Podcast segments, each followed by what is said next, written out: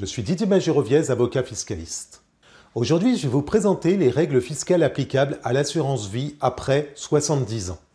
Conformément aux dispositions de l'article 757b du Code général des impôts, les sommes qui sont versées à un bénéficiaire désigné dans un contrat d'assurance vie en cas de décès de l'assuré sont soumises au droit de succession. Seule la fraction des primes versées après l'âge de 70 ans est soumise au droit de succession. L'imposition est calculée après un abattement global de 30 500 euros qui s'applique à l'ensemble des bénéficiaires désignés au contrat d'assurance vie. Commençons par le champ d'application de l'imposition des sommes versées après 70 ans. La règle de principe posée par l'article 757b du Code général des impôts est simple.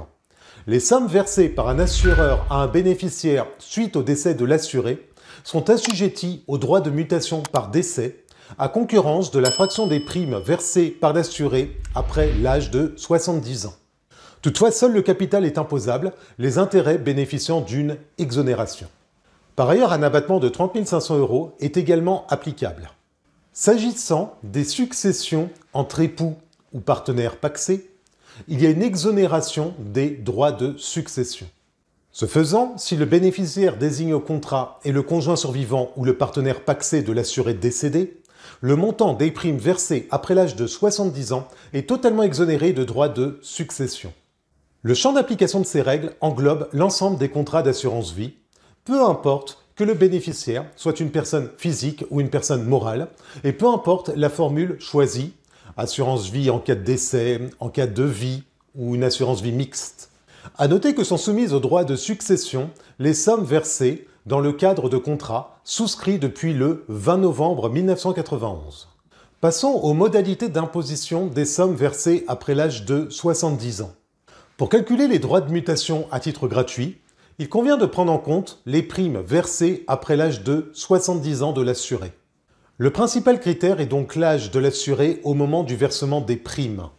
Dès l'instant que les primes ont été versées postérieurement au 70e anniversaire de l'assuré, elles entrent alors dans le champ d'application des droits de succession.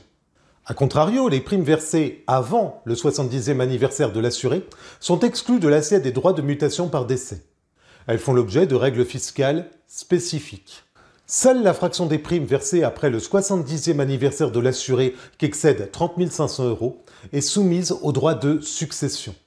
Lorsque le seuil est franchi, il convient d'appliquer les abattements applicables en matière de droits de mutation à titre gratuit. Par exemple, si le bénéficiaire est un enfant de l'assuré, il peut le cas échéant faire jouer l'abattement en ligne directe de 100 000 euros au-delà de l'abattement de 30 500 euros s'il n'a pas bénéficié de donations au cours des 15 années précédentes. L'article 757b du Code général des impôts est clair sur le fait que les droits de succession dus sur ces sommes se calculent en fonction du degré de parenté entre l'assuré décédé et le bénéficiaire. Le seuil de 30 500 euros est global et s'applique à l'ensemble des bénéficiaires, quel que soit le nombre de contrats souscrits.